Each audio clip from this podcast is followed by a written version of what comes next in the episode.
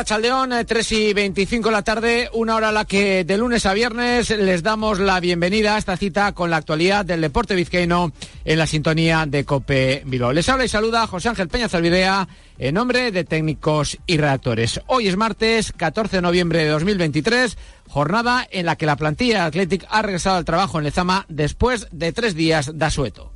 Puertas y persianas Suachu. En Recalde les ofrece la actualidad del Athletic.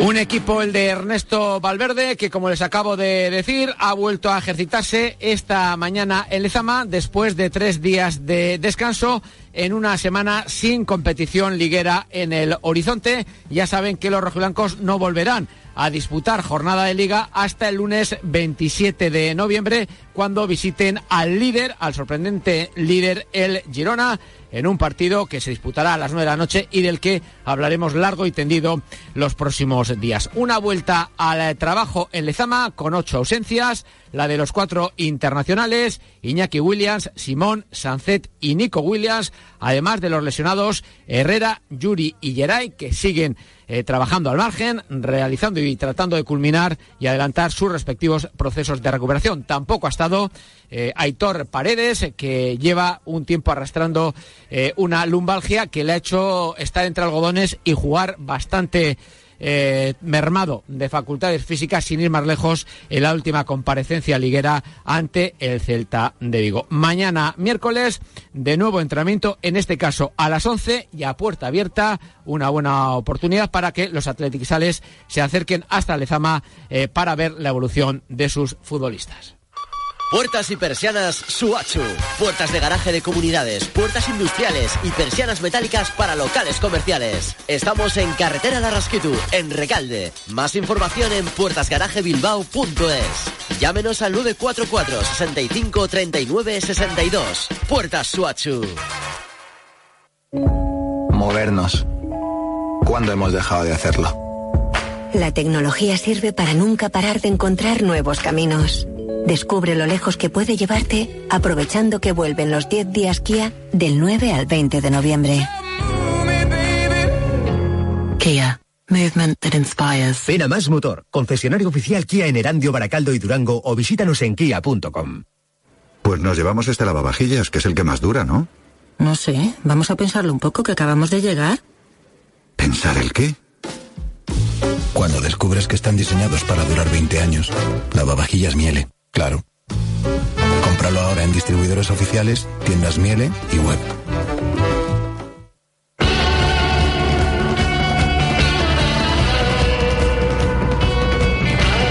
En el mundo del básquet estamos pendientes ya de un Bilbao Básquet que viaja a tierras rumanas eh, para afrontar la quinta jornada de la FIBA Europe Cup. Mañana a partir de las seis se miden al Sibiu con el objetivo de certificar el liderato del grupo y así garantizar y asegurar su acceso a la siguiente ronda. Jaume Ponsarnau, el entrenador de los hombres eh, de negro, precisamente ahonda en ese objetivo. El objetivo es, hacer todo posible para ser el primer equipo del grupo, que eso nos da la clasificación directa, ¿eh? y para eso pues todos los partidos son importantes, competirlos y este pues tenemos que afrontarlo también al 100%. Eh, sabemos que en la FIBA Eurocup todo, cada minuto que se juega es importante porque hay una veras en juego, hay pocos partidos y todo es trascendente.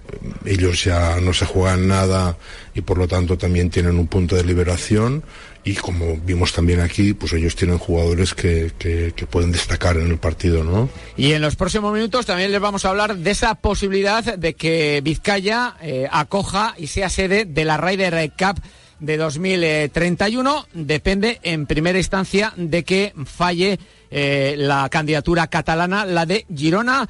Eh, la resolución, en principio, eh, inicialmente este final de, año. Vamos a hablar con el presidente de la Federación Española de Golf para ver qué nos puede decir a este respecto y también con Jorge Azanza, director deportivo de Unoscaltel Euskadi, que sin acabar 2023 ya piensa en el próximo curso y desde hoy se concentra, realiza una primera concentración. Sigan con nosotros en la sintonía de Cope más Bilbao.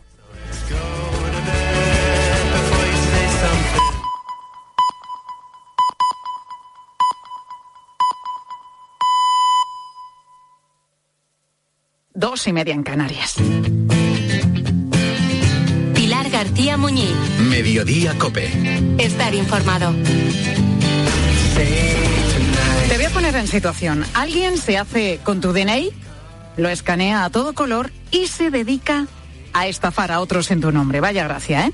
Pues es lo que le pasó a un empresario sevillano. Una mujer usurpó su identidad y se dedicó a timar a través de aplicaciones de compraventa de segunda mano y también de portales de anuncios. Lo hizo hasta en 15 ocasiones.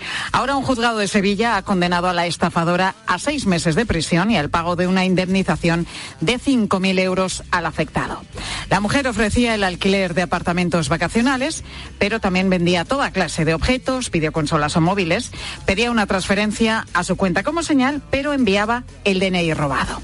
La pesadilla empezó en mayo de 2017. El empresario recibió una llamada desde la comandancia de la Guardia Civil de Castilleja de la Cuesta en Sevilla.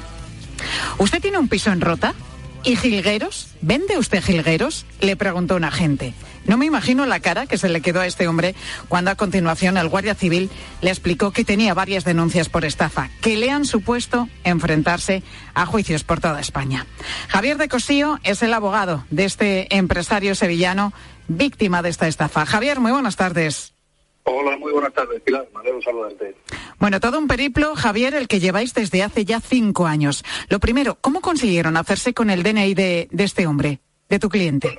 Eh, pues precisión, si me permite, primero han sido casi seis. Casi eh, seis años. sí, ha sido tremendo. Pues peor todavía me lo pues, pones. La verdad es, ha sido una de las pocas cosas que no hemos conseguido averiguar, pero, pero normalmente estos son mafias organizadas que se dedican a, a la venta de datos y bueno, pues en cualquier sitio que haya entregado gestoría, eh, compañía de seguros, en cualquier sitio, en cualquier eh, fin, apartamento de estos de Airbnb, cualquiera que haya dado su DNI y no tuviera las medidas de seguridad adecuadas, pues han podido acceder a él sin ninguna dificultad. Bueno, es algo que nos puede pasar a todos, incluso al utilizar también una wifi no segura. Es que podemos ser víctima de esta estafa perfectamente cualquiera de nosotros. Javier, entonces, la mujer ponía anuncios de apartamentos que supuestamente alquilaba y de otras muchas cosas que también vendía. Y a partir de ahí utilizaba el nombre de tu cliente, ¿no? Eh, pues sí, mira, Pilar, el problema que tenemos todos es que el acceso a Internet, eh, sobre todo después de la pandemia, se ha convertido en una tónica habitual en todos los hogares. Todo el mundo quiere comprar por Internet porque es mucho más fácil, más cómodo, elige, puedes descambiarlo, y esto los delincuentes lo saben. Saben y ponen eh, anuncios que son golosos, es decir, no es mucho dinero, siempre por debajo del dinero que puede llegar a, que establece para ser delito menos grave, que son 400 euros para arriba, pues de 400 para abajo, cualquier tipo de, de mercadería. Da exactamente igual un pájaro que un frigorífico, una nevera, cualquier cosa vale. ¿Cómo demostráis, Javier, que, tu cliente eh, no ha sido el autor de todas esas estafas que le han suplantado pues, la identidad? Mira, la pregunta, la pregunta es muy buena, porque ahí está el kit de la cuestión. Yo este, este ha cedido a hablar con el programa, el cliente no quiere eh, que se sepan sus datos, pero sí es muy importante que el público que nos está oyendo sepa que, pueden acceder a sus datos y que es muy difícil conseguir condenar a esta gente. Porque estos son grupos organizados en el que cada uno tiene un rol. Es decir, uno es una es la que tiene la cuenta, como en el caso de la que hemos conseguido que se condene, otro es el que accede a la compra de datos de los DNI y otro es el que, se organiza, el que organiza los pagos y las llamadas.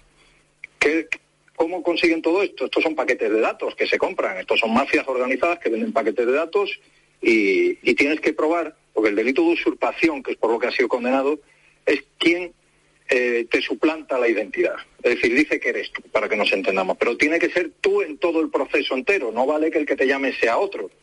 Y aquí es donde ellos se ocultan y donde conseguimos eh, verdaderos problemas a la hora de que los juzgados de instrucción nos hagan caso y, enjuicien a este tipo de, gentuza, porque realmente lo que son de gentuza que se aprovechan de personas, en el caso de mi cliente no, porque es una persona solvente y se lo ha podido pagar, pero en el caso de, personas humildes que no tienen posibilidad de contratar un abogado para que yo he tenido que estar por todo el país, pues se aprovechan de ello, al final no presentan denuncia y o si, si las acaban presentando los condenan por un delito de faltas que no tiene eh, consecuencias realmente más allá de una multa y si son insolventes no la pagan. Y en este tiempo, como decíamos, casi seis años, eh, Javier, habéis ido a juicios por toda España, ¿no? Sevilla, Málaga, Cantabria, Madrid, Coruña. la Audiencia Provincial de Málaga y, con sentencias, pues, eh, porque la gran mayoría de los jueces pues pensaban que, que mi cliente era, era bueno, que era lo que decíamos. Habíamos presentado una denuncia y, y bueno, pero había otros jueces que no. Recuerdo fue Labrada, Labrada, instrucción de Labrada 3. Bueno, yo no he presentado más escritos en mi vida. esto era una locura, digo, pero bueno, como puede ser verdad. Y además en ese caso no era ni su DNI, pero como la, la imperfecta había dicho que, que, era novia de él, pues lo, lo metieron también. En fin, un, un, un, despropósito todo. Bueno, lo que decimos es que ahora un juzgado de Sevilla ha condenado a la estafadora a seis meses de prisión y al pago de una indemnización de 5.000 euros al afectado, en este caso a tu cliente, que ha visto como después de todo este tiempo la pesadilla parece que termina, ¿no? Hombre, en parte ha quedado restaurado su honor. Nosotros tuvimos que acudir a la prensa porque había juzgados que no nos creían a denunciar el problema que teníamos. Prensa, salimos incluso en televisión en su día. Hace seis años ya casi nadie se acordará, pero si busca en internet sí lo puede encontrar. Y, y realmente pues hemos tenido la suerte, no así el juzgado de instrucción, que no se portó lo bien que debería, porque en principio se inhibió en favor del juzgado de Fuenlabrada, luego archivó, tuvimos que recurrir 500 veces, pero el juzgado 15 de Sevilla y la señora fiscal que llevó a cabo la acusación, aunque fue de conformidad, fueron muy solventes y sin ninguna duda y conseguimos condenar a esta persona, por lo menos para que ya tuviera antecedentes por un delito que se llama menos grave, hasta cinco años es menos grave, uh -huh. pero lo tenemos, la tenemos ahí ya con antecedentes. Y ya, y se le ha condicionado la pena y como vuelva a delinquir, la meten en la cárcel. Bueno, y por lo pues menos eso lo hemos conseguido. Es lo que ha pasado a este empresario de Sevilla, que puede respirar ya algo más tranquilo. Hemos hablado con su abogado, que es Javier de Cosío. Abogado, muchísimas gracias por atendernos. Pilar, muchísimas gracias a vosotros por atender a este tipo de problemática que es muy importante para la sociedad, entiendo yo. Efectivamente, cuidado, eh, cuidado con los DNIs. Gracias, Cuidado, Javier. A vosotros. Cuidado con el DNI porque no es el único caso este que hemos conocido de Sevilla. De la ciudad hispalense nos vamos a trasladar hasta Zaragoza. Allí vive Alejandro, jugador de fútbol de 24 años. Por su profesión, a veces se desplaza para jugar torneos y cada vez que lo hace, pues tiene que desplegar un protocolo muy particular.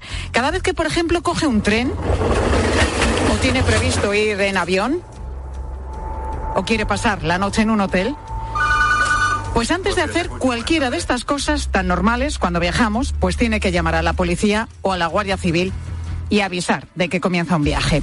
Y todo porque en el año 2020 le sucedió lo mismo que al empresario sevillano. Alguien fotocopió su DNI y empezó a estafar en su nombre. El sospechoso está identificado, pero está en búsqueda y captura. Y claro, cuando Alejandro se identifica en un hotel o, o coge un medio de transporte, pues saltan las alarmas porque su nombre aparece como el de alguien que ha cometido ya varios delitos. Total, está sufriendo un calvario. Lo único que ha cambiado en el último año es que al menos no le han llegado más notificaciones de estafas en este, en este tiempo, en estos últimos 12 meses. No hay todavía una fecha para el juicio, así que mientras tanto Alejandro tiene que anticiparse a cualquier situación en la que le puedan confundir con la persona que está estafando con su nombre. Alejandro, muy buenas tardes. Hola, buenas tardes. Bueno, decimos que parece que la persona que suplantó tu identidad no está cometiendo más delitos o al menos no te están llegando notificaciones nuevas, ¿no? Sí, eso es. Toquemos madera de que siga siendo así y podamos seguir tranquilitos. Pero vamos, Alejandro, que tú has recibido en, en eh, los últimos años cada dos por tres denuncias y citaciones Sí, sí, sí. en juzgados de toda España, desde Barcelona hasta pueblos de Valencia, Sevilla, Alicante y otras tantas ciudades. Y claro, te tenías que presentar allí. Exacto, desde luego. Y de hecho te has dejado una de las más importantes, que es la de Gijón, que tuve que presentarme yo personalmente allí ante, ante el juzgado de instrucción, donde se me tomó declaración. Obviamente salí, salí como víctima y salí como, como que era in- inocente totalmente. Alejandro, nos vamos a detener, si te parece, en una de las estafas. El eh, suplantador vendía perros en Internet y para ello facilitaba un número de teléfono cuya línea había contratado con tus datos personales. Los interesados contactaban con el suplantador, les decía cómo les tenía que mandar el dinero y una vez que lo recibía, se quedaba con esa cantidad y si te he visto no me acuerdo. Creo que, que no lo hizo una, sino en varias ocasiones. Sí, sí, desde luego. De hecho, las últimas veces que me llegaban las denuncias por estafa, por delito de estafa, era, era esa misma, la misma secuencia siempre. Él se encargaba de hablar con la persona, con un número de teléfono en el que el titular supuest- supuestamente era yo, y así es como se encargaba.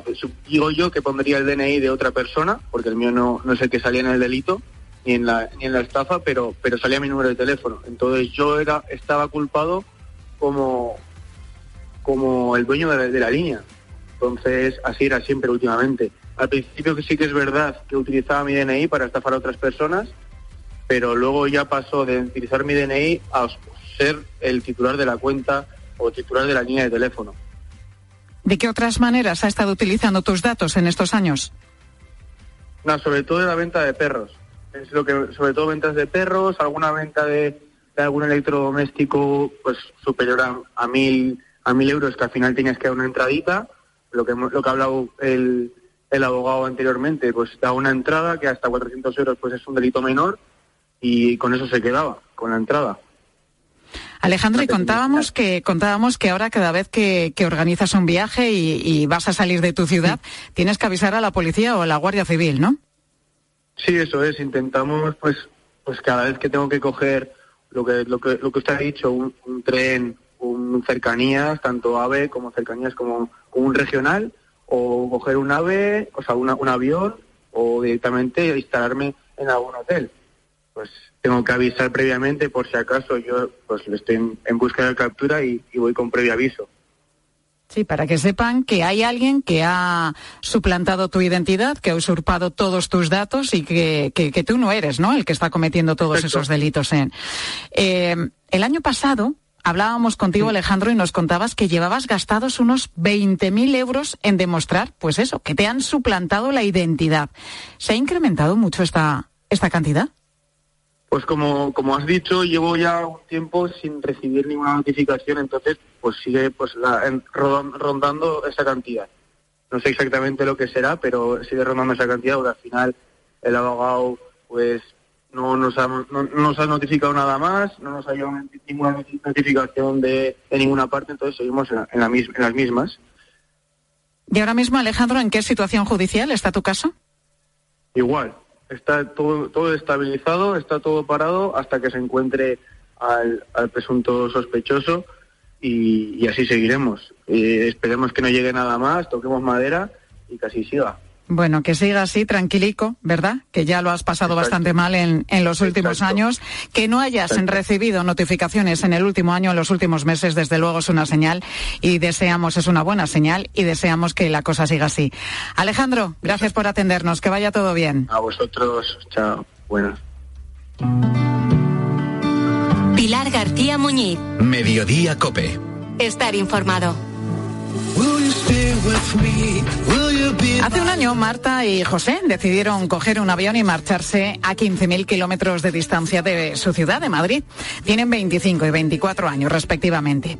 Terminaron sus carreras y, como hacen muchísimos jóvenes, se lanzaron a la aventura de aprender inglés, pero en su caso, al otro lado del mundo. Con un visado de un año para trabajar, pusieron rumbo a Australia. Sus planes, pues estaban más o menos cumpliendo, aunque en ellos no aparecía lo que están haciendo ahora mismo. Porque para renovar ese visado un año más, el gobierno australiano les exige trabajar durante tres meses en trabajos donde hace falta mano de obra, por ejemplo, en el campo, en la hostelería. Y para hacer esos trabajos, además, se tienen que ir a zonas remotas del país. Tanto Marta como José han trabajado ya en una granja durante un mes, un trabajo, dicen que durísimo, trabajando en el campo, recolectando frutas y verduras.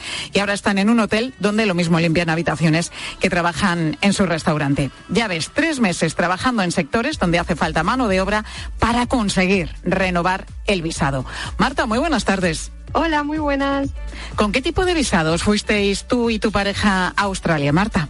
Pues hemos venido con la visa Work and Holiday eh, subclase 462, que es la que tenemos los españoles. Que eso te permite estar un año en el país eh, aprendiendo inglés y trabajando es. también, ¿no? O sea, esta visa no te exige eh, estudiar inglés en el país. Con esta visa simplemente tienes eh, permiso de trabajo. Si tú ah, por tu cuenta quieres estudiar inglés, puedes hacerlo. Ujú. Si no, simplemente puedes aprender trabajando, viviendo aquí y, y ya. ¿Y sabíais que cuando acabase esta visa, si la queríais en renovar, teníais que hacer estos eh, trabajos tan especiales, estos tres meses trabajando en estos Sí. sectores tan duros? ¿Lo, lo conocíais? Sí, sí, sí, ya, ya lo sabíamos. O sea, veníamos preparados mentalmente. Mentalizados y preparados. ¿En qué sectores habéis trabajado para poder renovar la visa? Pues hemos trabajado en agricultura, empezamos trabajando plantando árboles de macadamia en un pueblecito en el estado de Queensland y duró como unas dos semanas.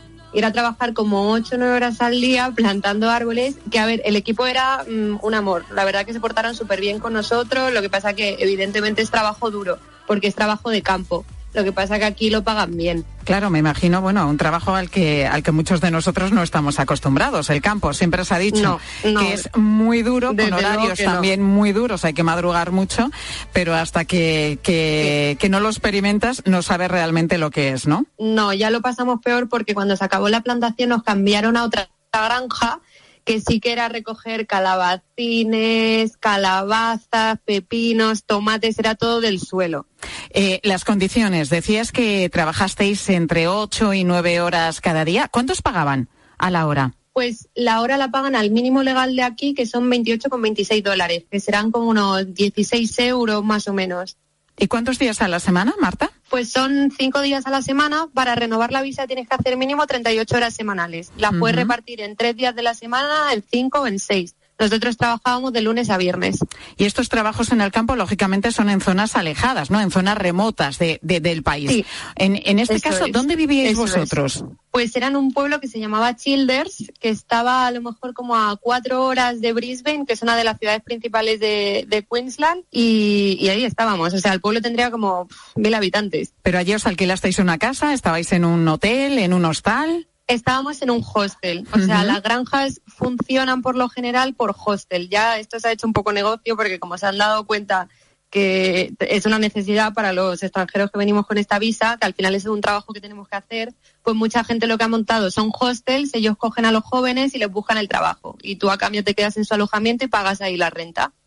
Y ahora, después de haber estado un mes, creo, ¿no? Haciendo ese trabajo en el campo, duro trabajo, dura experiencia, estáis en un hotel para terminar estos tres meses que tenéis que trabajar en este Sí, tipo de, de- de oficios. ¿Estáis mejor ahora en el hotel? Muchísimo mejor. O sea, la verdad que ni punto de comparación. Sobre todo es eso, porque al final es un trabajo mucho más llevadero, te lo pagan mejor, las condiciones son mejores, evidentemente no estás al sol ni agachado, o sea que se agradece.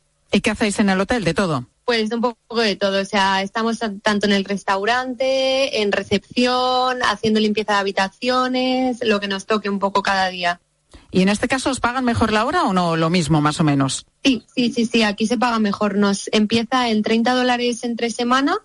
Si es más de las 7 de la tarde son 31 y los fines de semana son 35. Y Ujú. si, por ejemplo, es un festivo, te pagan el doble. Serían unos 60 dólares la hora. ¿Y también os alojáis en este caso en un hostel? No, aquí hemos tenido que buscar nuestro alojamiento. O sea, nos estamos quedando en casa de unos chicos australianos que nos han alquilado la habitación. Estamos hablando de Australia, bueno, un país que está lejísimos del nuestro, desde luego, Marta, donde van eh, no muchísimos Sí. españoles, pero unos cuantos para, para aprender inglés. Em, es un país caro, vivir allí es caro. Sí, lo que pasa que aquí sí que tienen mucho margen de ahorro porque los sueldos sí, los sueldos sí están equiparados. O sea, trabajando unas 30 horas semanales te pueden mantener y ahorrar un poquito. O sea que trabajando tanto en el campo como el trabajo que estáis llevando a cabo eh, ahora mismo en el hotel os permite vivir. Sí, sí, de sobra y ahorrar mucho. Y ahorrar. ahorrar mucho dinero. O sea, en España no podíamos hacerlo. ¿Conocéis a más españoles que estén em, renovando también su visado y que estén en las mismas condiciones que vosotros? Hemos conocido solo a tres. O sea, sí que nos hemos dado cuenta que los españoles vienen aquí con la visa de estudiante y sí nos ha costado encontrar españoles que, que hiciesen la renovación. Y Marta, te quiero preguntar, a pesar de lo duro que nos has contado, ¿no? Que, que ha sido trabajar en, en esa granja, en el campo, ahora en el hotel, ¿merece la pena la experiencia pasar eh, por estos trabajos para poder renovar la visa? O mira, eh, si lo hubieras pensado, dices, yo me vuelvo para casa. Para mí, 100% sí. O sea, porque yo aparte de que venía mentalizada, o sea, a mí me ha hecho ver que después de esto lo que me echen. Porque al final todo esto- yo estoy haciendo esto de forma voluntaria. O sea, yo podría haberlo dejado en cualquier momento. Que sí, que al final pues he aguantado un mes y un mes que he echado, pero para mí ver que me podía levantar todos los días, que lo podía hacer, que llegaba a casa y al día siguiente me volvía a levantar a las 4 de la mañana y seguía para adelante. Es como que te pones un reto a ti misma y te das cuenta de que puedes. Y además, aparte con los compañeros nos lo pasamos increíble. O sea, por esa parte también se salva mucho la experiencia. Así que a ver si lo podemos aplicar. ¿Y hay trabajo en Australia para los jóvenes que vienen de fuera, como vosotros? El que quieran. La verdad que eso no hemos tenido problema en ningún momento. Yo, por ejemplo, me acuerdo que llegué un martes y el viernes ya tenía trabajo. ¿Y de qué, Marta? Pues empecé en un restaurante italiano de camarera. Yo tampoco había trabajado en hostelería nunca y lo bueno de aquí es como que siempre te dan oportunidades para empezar. Y así ya puedes empezar a mantenerte, a aprender de lo que quieras, empieza ya a generar dinero y ya empiezas. Bueno, es curioso, Marta, porque estás haciendo cosas que a lo mejor en España ni te hubieras planteado. Trabajar en el campo, no, no, claro. trabajar en un restaurante, como decías ahora, y trabajar en un hotel.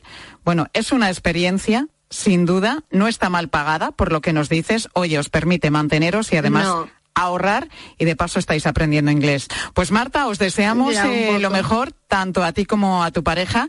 Termináis este proceso de tres meses y a partir de ahí ya podéis tener vuestra visa y encontrar otros trabajos, que, que encontréis lo que deseáis y que, bueno, el tiempo que permanezcáis allí en Australia, pues lo pasáis lo mejor posible y seáis felices. Gracias Marta por atendernos. Nada, gracias a ti. Un beso. Precisamente sobre esto te preguntamos hoy en Mediodía. ¿Cuál es el trabajo más duro que has hecho? Ya has escuchado a Marta, ¿eh? Y allí en Australia, junto a José, que han trabajado un mes en el campo, haciendo recolección de frutas y verduras, ahora en un hotel. Y en tu caso, ¿cuál ha sido ese trabajo más duro que has llevado a cabo? ¿Has trabajado, pues eso, en el sector de la agricultura o a lo mejor en el de la construcción? ¿Cuánto tiempo estuviste? ¿Fue aquí en España o fuera de nuestro país? Y pregunta importante, ¿repetirías la experiencia? ¿Qué nos han dicho los oyentes? Ángel Pues mira, eh, han trabajado prácticamente de todo. Por ejemplo, Diego desde Zaragoza, fíjate, nos cuenta que ha trabajado en producción de flores en Holanda. Y uno de los trabajos que teníamos que hacer era vaciar macetas que llegaban con agua y fertilizante que manchaba muchísimo y terminabas chipiadísimo. Y en Holanda a cero grados y hacía, pasabas frío, pasabas frío con los pies mojados y Ay. todo.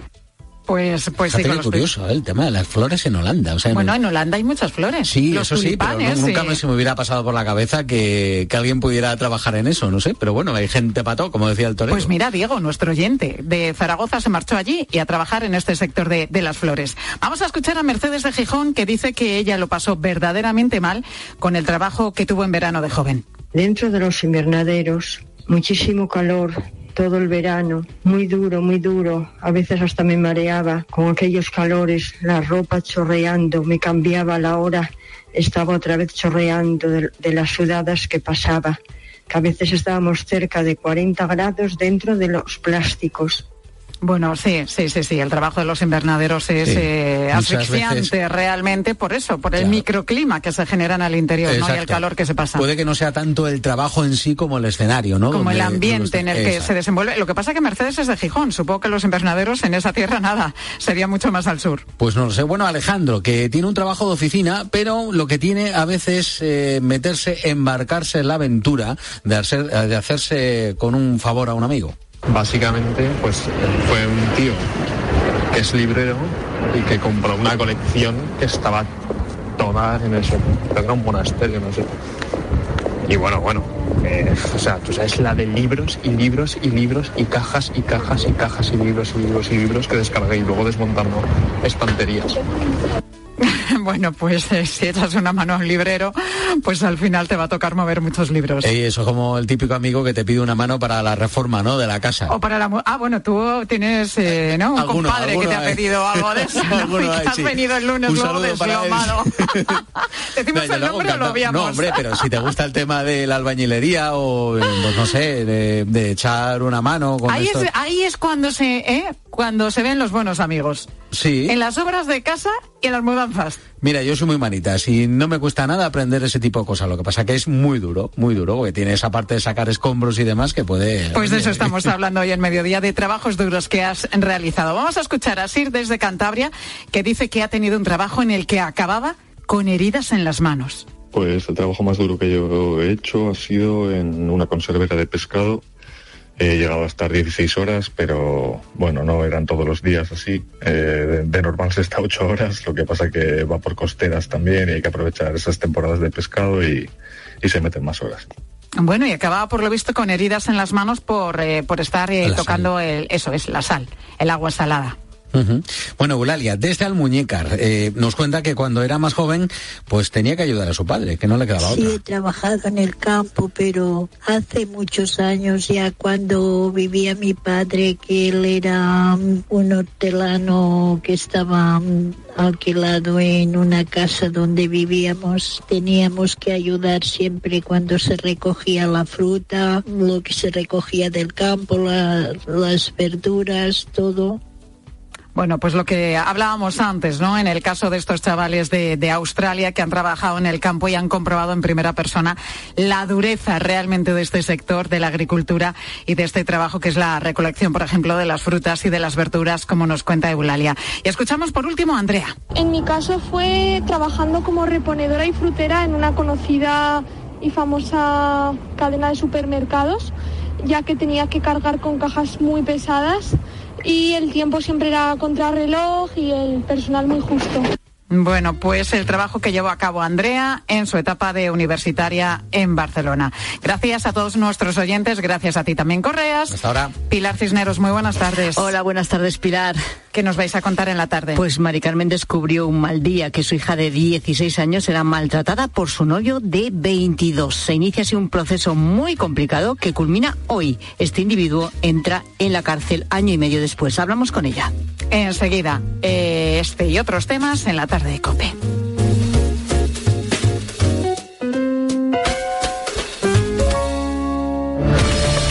Escuchas Mediodía Cope. Con Pilar García Muñiz. Estar informado.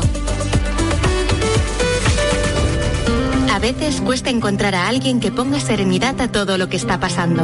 Ante el desarrollo de esta amnistía, estamos ante una auténtica alteración de la convivencia. Es muy difícil que no se altere la convivencia. Y en eso toda llamada a la serenidad indudablemente es poca. Claro que hay que salir a la calle y claro que hay que poner en marcha la resistencia democrática, con serenidad, sin ultras, sin sedes de partidos políticos. Carlos ¿Y cómo se Herrera va más allá de la noticia y te explica todo lo que te rodea. Escúchale de lunes a viernes, de 6 a 1 del mediodía, en Herrera en Cope. Papá Noel, Papá Noel. Hemos leído la carta del pequeño Juan. Quiere un barco pirata, una alfombra voladora, superpoderes y una nave espacial. No sabemos si va a entrar todo esto en tu saco. Cabe algo mucho más mágico. ¿Y qué, Papá Noel? El viaje a Disneyland París. El regalo más mágico para estas navidades. Reserva ahora en Viajes El Corte Inglés. Podrás modificar o cancelar tu reserva sin gastos hasta siete días antes de tu llegada. Consulta condiciones. Ven a Disneyland París con Viajes El Corte Inglés volando con Iberia. A ver esa foto, decir patata. ¡Hijolusa! Es que decir patata es decir hijolusa. Entre nuestra gran variedad encontrarás la patata perfecta para tu plato, siempre con la misma calidad. Patatas hijolusa. Empresa colaboradora del Plan 2030 de apoyo al deporte de base. Hazte ahora de legalitas y siente el poder de contar con un abogado siempre que lo necesites. Llama gratis al 900 605 o entra en legalitas.com. Elige tu Cope Bilbao. 97.8 y Cope Más 95.1 FM. Pues nos llevamos este lavavajillas, que es el que más dura, ¿no? No sé, vamos a pensarlo un poco que acabamos de llegar. ¿Pensar el qué? Cuando descubres que están diseñados para durar 20 años, lavavajillas Miele, claro. Cómpralo ahora en distribuidores oficiales, tiendas Miele y web. Abordar muchos retos cotidianos es cada vez más importante saber utilizar las nuevas tecnologías, reducir la brecha digital de nuestros mayores, realizar trámites online con las empresas e instituciones, innovación, desarrollo tecnológico. Entérate de cómo las nuevas tecnologías pueden mejorar tu calidad de vida a través del espacio Vizcaya Digital. Todos los miércoles a partir de las doce y media en Mediodía en Cope Euskadi. Vizcaya Digital, con el apoyo de Diputación Foral de Vizcaya, Vizcaico Foru Aldundia.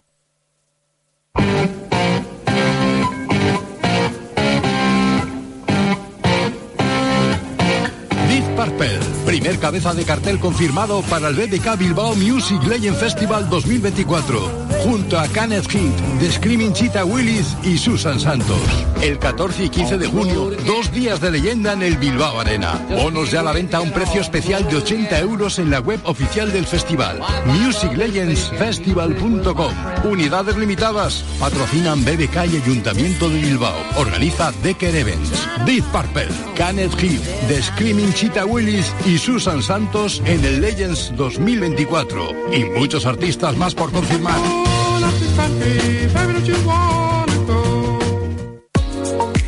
Escuchas Cope en Internet, TDT, Onda Media, FM y dispositivos móviles.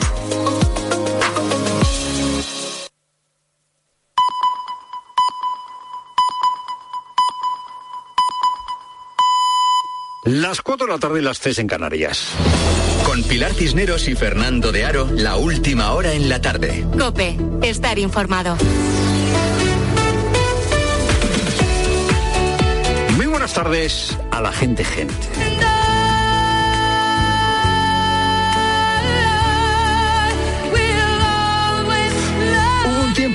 En el que no había boda, no había petición de mano, eh, no había eh, fiesta nupcial. eh, había, había un tiempo en que siempre sonaba esta canción, en esas circunstancias. Boda, petición de mano, I will always love you. Yo siempre te amaré. Lo cantaba Whitney Houston de este tema y era, era la banda sonora de una película que se titulaba El guardaespaldas. Eh, Seguro que te acuerdas de ella, es del año 92. En esa película Kevin Costner era guardaespaldas solícito, preciso, de una cantante, cantante encarnada por la propia, por la propia Whitney Houston. Las reglas del guardaespaldas son nunca la pierdas de vista, nunca bajes la guardia, nunca te enamores. Kevin Costner, Whitney Houston. Pues le van a mandar a Puigdemont un Kevin Costner, un guardaespaldas. Fíjate por dónde. Que no le falte de nada a Puigdemont para que los siete diputados de Junts pel voten a favor de la investidura.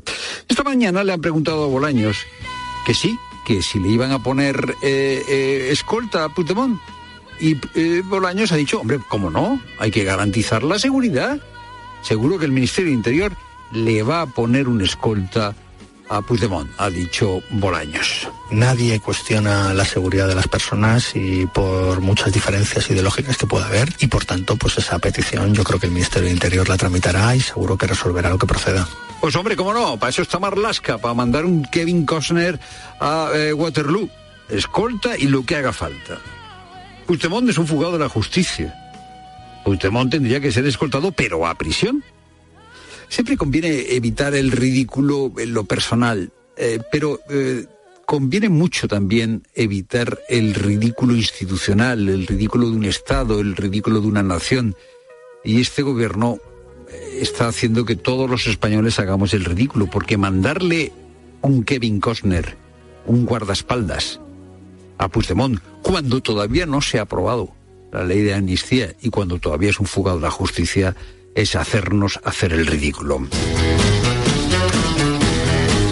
Lo de Bolaños recuerda otra escena de otra película, en este caso de la película Pretty Woman. ¿Te acuerdas seguro? El personaje encarnado por Julia Roberts ha sido despreciado en una tienda de lujo.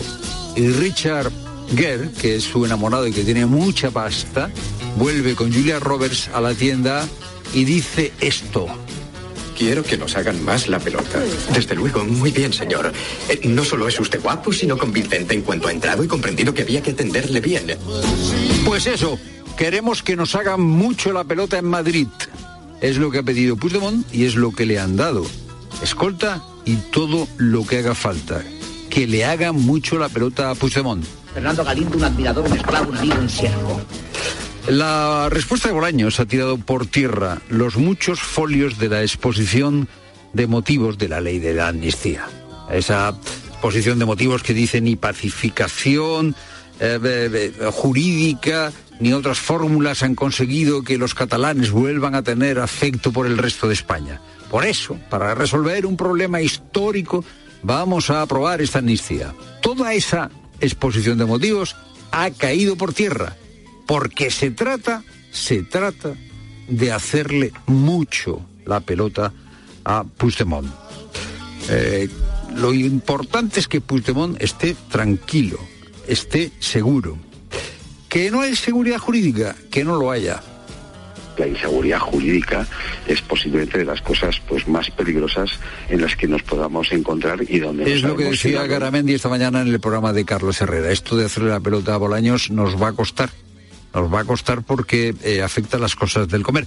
Pero no debemos de preocuparnos no pasa nada porque se le haga mucho la pelota a Puigdemont, porque dice la ministra Rodríguez que Sánchez cuando cumple es porque ha prometido y cuando promete, cumple. Que lo que mañana diga el presidente del Gobierno será también lo que ocurra los próximos años en nuestro país, porque ha demostrado que cumple su palabra. Ya está, hombre. Sánchez cumple su palabra. ¿Para qué preocuparse? Es lo primero, no lo único. Buenas tardes, Hacienderos. Buenas tardes, Fernando. Buenas tardes a todos. Y Dignidad y Justicia pide al juez instructor de la causa de Tsunami Democratic que la envíe al Supremo. Cree que es el tribunal competente porque en ella se apunta a la responsabilidad penal del fugado y aforado Puigdemont. Patricia Rossetti. Además del fugado Puigdemont, también es aforado Rubén Bassenberg, diputado autonómico de Cataluña. García Castellón, que atribuye un delito de terrorismo a Puigdemont, considera además que tiene un rol de liderazgo en el tsunami democratic. Dignidad y Justicia pide al juez que envíe la causa al Supremo por estos dos aforados y recuerda que las acciones ejecutadas traspasaron el ámbito propio de Cataluña y se extendieron a Madrid con el intento de bloqueo del aeropuerto de Barajas. Y se le dio además un carácter transnacional al desplegar sus acciones delictivas hasta la frontera con Francia, como fue el bloqueo del paso fronterizo de la Junquera. Y relacionado con esta causa, dos policías que resultaron heridos durante la huelga general de Cataluña del 17 han solicitado su personación en la causa. Y 84 españoles esperan hoy salir de la franja de Gaza a través de la frontera con Egipto. Se sumarán a los 40 que lo lograron este lunes. Una puerta para la esperanza que, sin embargo, queda muy lejos para la familia de Ahmad Ismail. Su mujer y sus tres hijos están aún lejos del puesto fronterizo. De hecho, están a unos 45 minutos en coche e intentar acercarse es demasiado peligroso. El propio Emad, profesor en un colegio de Linares, en Jaén, nos ha relatado la dramática situación en la que se encuentran en Mediodía Cope. Esto es, cierto, que desde el, segundo o el tercer día ha dicho tenéis que evacuar hacia el sur y tal. Entonces, por eso que salen al sur, pero ¿dónde? ¿Y con quién y cómo? Claro, nosotros no conocemos a nadie, porque tienen que estar ahí al aire libre, que es lo que están haciendo mucha gente. Están bombardeando ahí, que hay muchísima gente se ha, muerto, lo han asesinado. Que no estamos, a, sí, que puedes tener la suerte y decir, mira, que me quedo vivo, bien, y si te toca, sí. Y el Banco de España constata que 8 de cada 10 ciudadanos no sabe responder bien a tres preguntas básicas sobre economía. En una encuesta sobre cultura financiera refleja el escaso conocimiento que existe a preguntas relacionadas con la inflación, el interés o la diversificación del riesgo. Susana Moneo. Se trata de tres preguntas que el Banco de España considera básicas. La primera tiene relación con la inflación y plantea que si hoy tenemos 100 euros, dentro de un año podremos comprar menos, lo mismo o más que hoy si la inflación anual ha sido del 1%. Pues bien, han contestado bien 6 de cada 10 y es la pregunta con mejores resultados. En las otras cuestiones se mide el concepto de interés compuesto. Han aprobado solo 4 de cada 10. Y la última, cómo arriesgar menos al invertir. Hay una leve mejoría con respecto a 2016 cuando se hizo la encuesta anterior, pero seguimos muy alejados de la OCDE y de las competencias financieras de nuestros vecinos europeos. Y Ancelotti sale molesto de la reunión de los entrenadores en la Federación Luis Murilla. Se han reunido hoy los entrenadores del fútbol español en la sede de la Federación en Las Rozas y el entrenador del Real Madrid ha reconocido a la salida su malestar. ¿Por qué, Arancha Rodríguez? Carlo Ancelotti ha elevado la voz en la reunión de entrenadores para pedir más respeto por su colectivo y sobre todo para insistir en que todos los entrenadores que se han despedido tienen que cobrar el finiquito que les corresponde. Su comentario ha sido apoyado, entre otros, por el técnico del Barcelona, Xavi Hernández. Recordemos que Ancelotti no se ha quedado a la reunión de entrenadores con los árbitros porque el entrenamiento del Real Madrid comienza dentro de apenas 20 minutos. Es noticia que la selección inglesa ha liberado a Bellingham de los dos partidos internacionales. Los médicos le han revisado y el inglés vuelve a Madrid a seguir recuperándose del hombro. La selección española viaja esta hora hacia Chipre para el partido del jueves y de la Copa del Rey hay comunicado de la Rosa denunciando que la federación tan solo les ha dado cuatro horas para responder al recurso del Granada en el caso de la alineación indebida. El Arosa anuncia que va a defender sus intereses donde haga falta. Por cierto que hoy se completa esa ronda de Copa con el Latzeneta Zaragoza, es a las 8, y mañana el sorteo de la segunda ronda a la una de la tarde. Es tiempo ya para la información de tu COPE más cercana. Pilar Cisneros y Fernando de Aro. La tarde. Cope Euskadi. A Rachaldeón, ¿qué tal? En las próximas horas el cielo se cubrirá y acabaremos la jornada con lluvia débil en general, eso sí, y especialmente en el norte. El viento que sopla fuerte en zonas expuestas girará a noroeste e irá refrescando. Mañana quedará algo de nubosidad y todavía podría escaparse alguna gota cerca de la costa. Las temperaturas descenderán y el ambiente será más fresco. Nada, que no nos salen las cuentas. La cesta de la compra de las familias sigue en niveles récord con una alza del 9,5% en octubre. Más moderada ha sido la subida del IPC que en meses anteriores, pero aún casi triplica la tasa de la inflación general. Los datos confirmados hoy por el INE revelan que seguimos pagando casi un 10% más por los alimentos que lo que nos costaban hace un año. Sobre todo suben los básicos del aceite de oliva un 73,5% o el arroz un 16,6%. Sigues informado aquí en la tarde de COPE.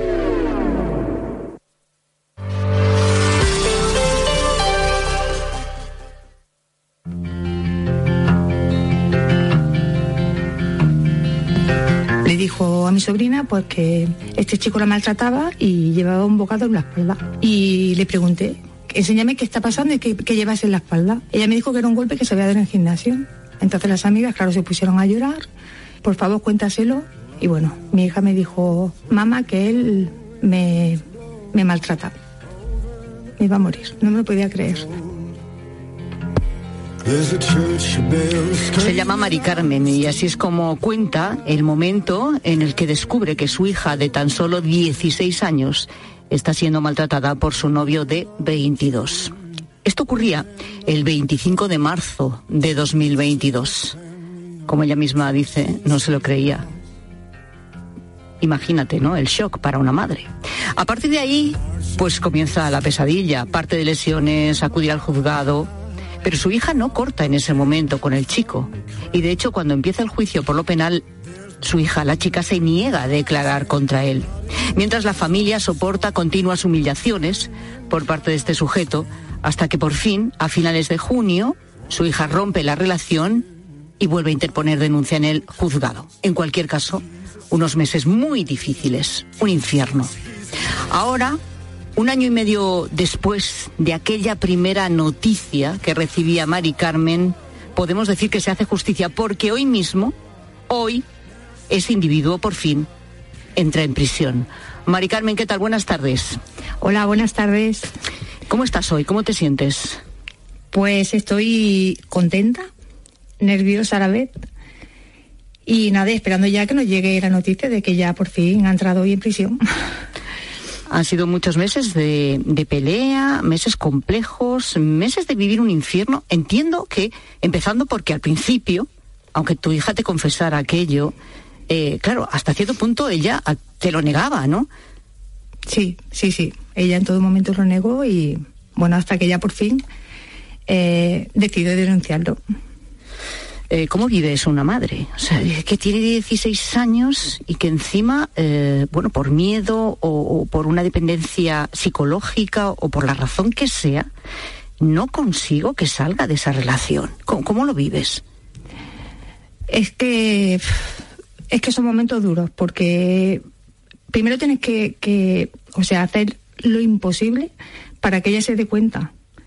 Y una vez que se dé cuenta, ese miedo que tiene ella a esas amenazas que él, él, dice que va a hacer, que nos va a matar, que, que ella quiera denunciar, claro.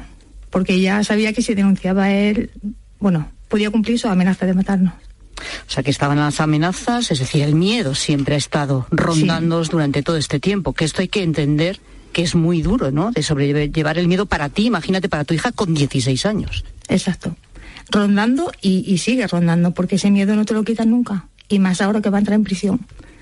Es como que, bueno, ¿qué va a pasar? Bueno, ahora está qué va a pasar cuando salga. Pero sí que es verdad, y quiero decir que mm, no nos ha paralizado en ningún momento. Yo, o sea, el miedo, eh, el miedo te paraliza. Y quizás no hubiéramos llegado hasta donde hemos llegado. Por cierto, no te he preguntado cómo está tu hija ahora. Súper feliz. ¿Sí? Sí, sí. está súper feliz, eh, deseando de que llegara el día de hoy, porque es verdad que llevamos muchos meses de denuncias, eh, muchas horas de juzgado y siempre está, va a entrar, va a entrar, pero claro, hasta que no llega el día, no te lo crees. Entonces está muy contenta porque por fin se va a hacer justicia. ¿Cuántas veces has mirado hacia atrás, Mari Carmen, y te has dicho eso de cómo es posible que no me